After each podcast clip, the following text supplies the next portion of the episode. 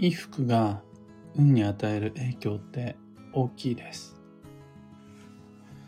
おはようございます。有限会社西企画西俊久です。発行から21年、累計8万4000部の運をデザインする手帳、有機暦を群馬県富岡市にて制作しています。最新版である有機暦2024は現在販売中。気になる方はひらがなにて有機暦と検索を。で、このラジオ、聞く暦では毎朝10分の暦レッスンをお届けしています。今朝は、パワーアウトフィットという考え方というテーマでお話を。パワーストーンとか、パワースポットとか、みんな好きでしょう？運が良くなりなりそうな気がするもんです。そこに効能とかが書いてあると、恋愛運のパワーストーンとか、金運のパワースポーとか、聞くと、なんかワクワクしてくるもんです。でも、石や場所に頼る前に、服装を何とかする方がより運にアプローチしやすいです。パワーアウトフィットとか、パワークローズとか、パワーコーデという感じで、仕事着や普段着、部屋着、また勝負服をしっかり考えて、そこに投資をした方が運は上がると思います。身につける石にこだわるのもいいんだけど、身につける服を何とかするという考え方の方がより優先度が高く、かつこう現実的で運に近いと思います。これ実は同じような理由で髪型とかメイクも重要なんですけど、そんな風に服装、コーディネート、衣服を整えた上で、プラスアルファ、パワーストーンを利用するとか、装飾品に力を入れていくとか、プラスアルファ、その衣服でパワースポに行く。これは理にかなっていると思います。効能が重なり合って、場合によっては相乗効果も期待できると思います。そうじゃなくて、脱製服装でパワーストーン身につけるとか、あとは自分の容姿に一切こだわらず場所だけを追い求めるとか、それいまいちです。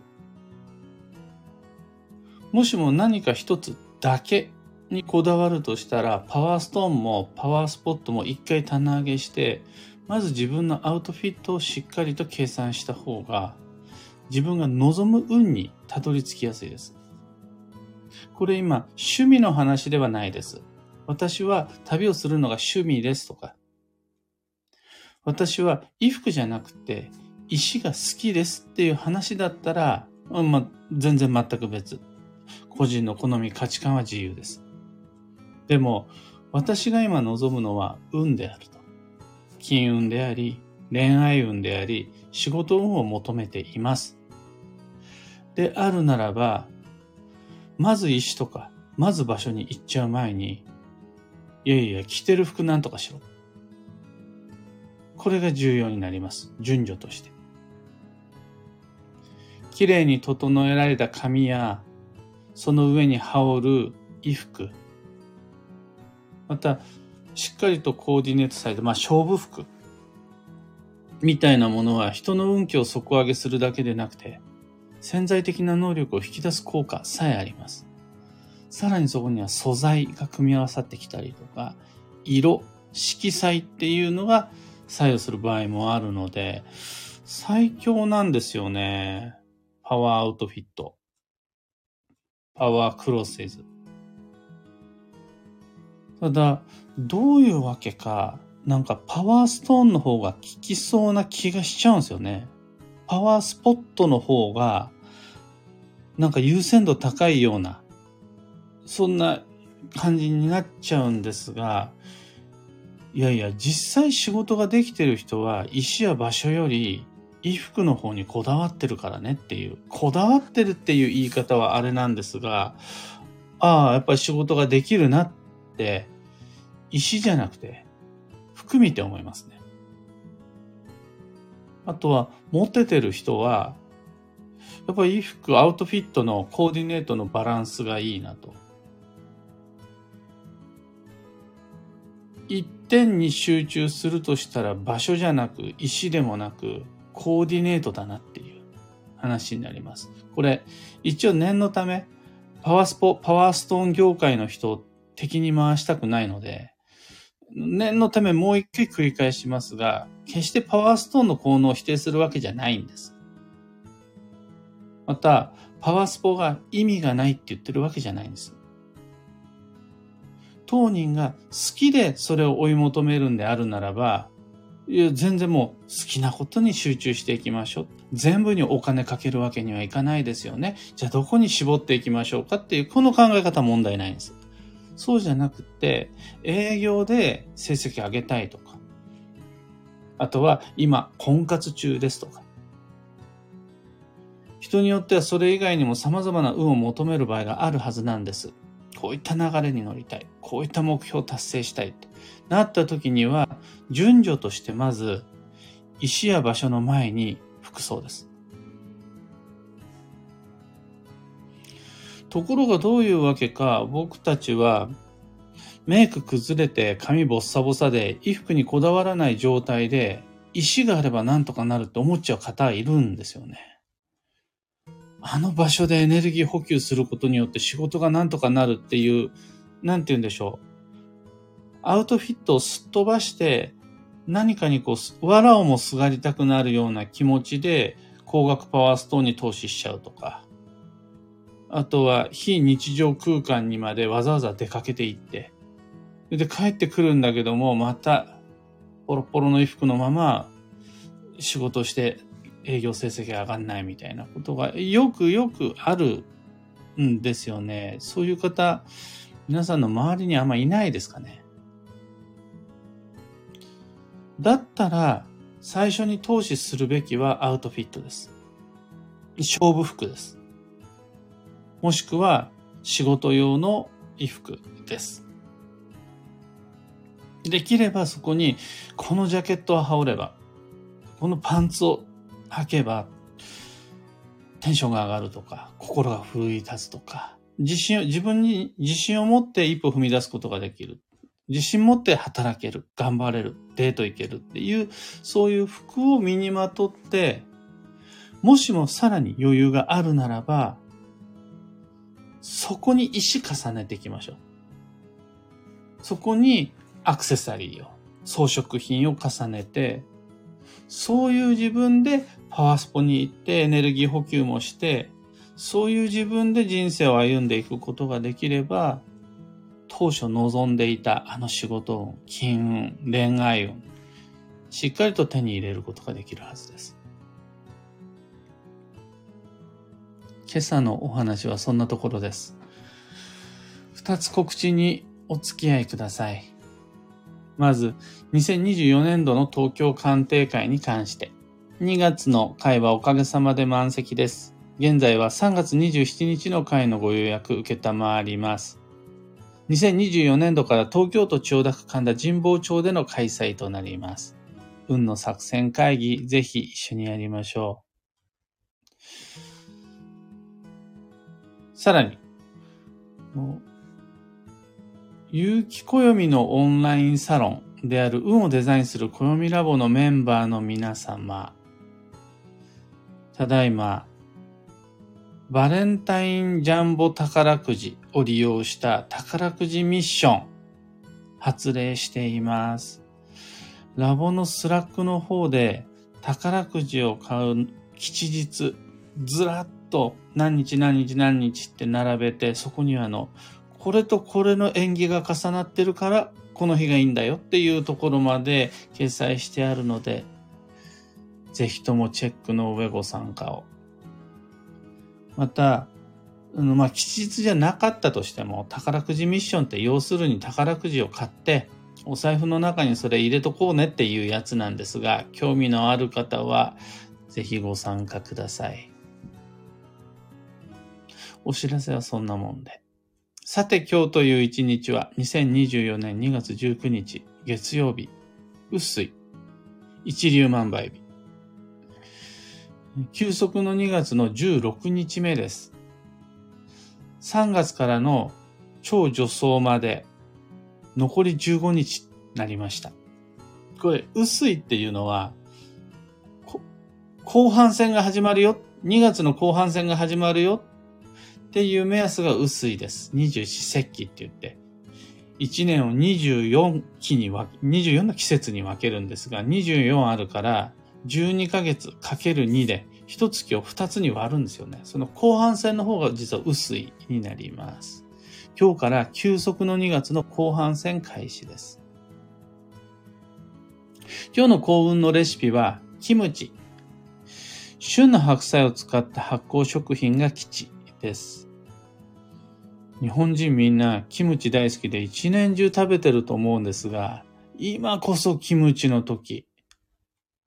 12月、1月のタイミングで採れたキムチを使って、白菜を使ってキムチ。今こそキムチです。最後に今日のキーワードは、均衡、釣り合いを取る。その心は、職場内でも家庭内でも誰かばっかりが困ってる状況は自分にとっても不運なこと。誰かが大変そうにしてる。自分は違うけど。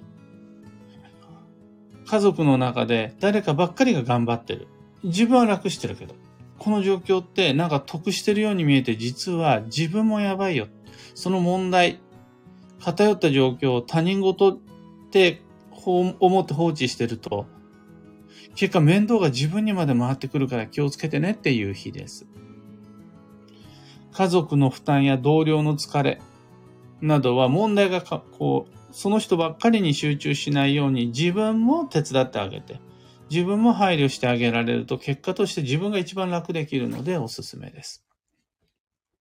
以上、迷った時の目安としてご参考までに。ところで、聞く暦では、ツイッターにてご意見、ご質問募集中です。知りたい占いの知識や今回の配信へのご感想など、ハッシュタグ、聞く暦をつけてのツイートお待ちしています。それでは今日もできることをできるだけ、西企画、西俊久でした。いってらっしゃい。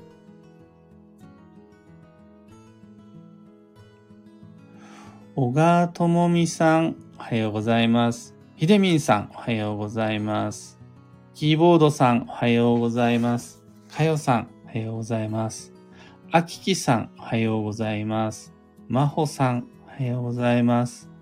ロミさん、おはようございます。グルーブさん、おはようございます。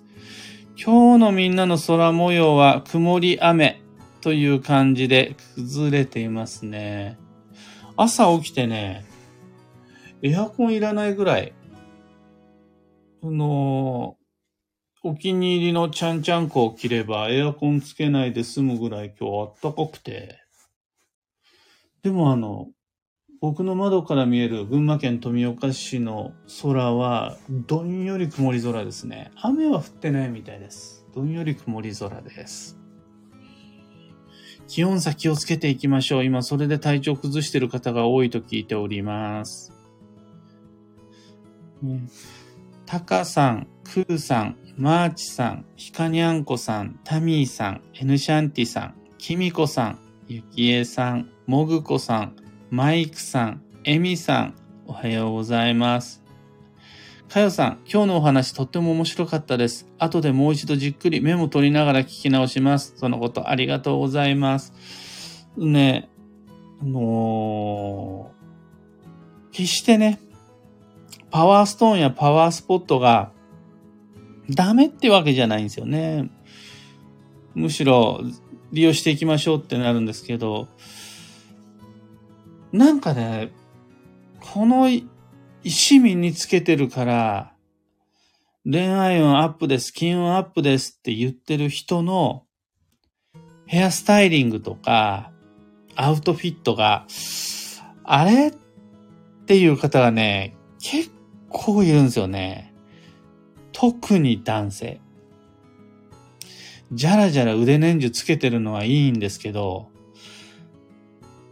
いや、それ、私はこの石が好きです。私はこのアクセサリーが好きなんです。だったら全然いいんです。もうこの話終了なんですが、金運が良くなるから。恋愛運が良くなるから。仕事運のためにって言って、じゃらじゃらと重ねつけてる、そのパワーストーン。ちょっとその前、一回それ外そうか全部っていう。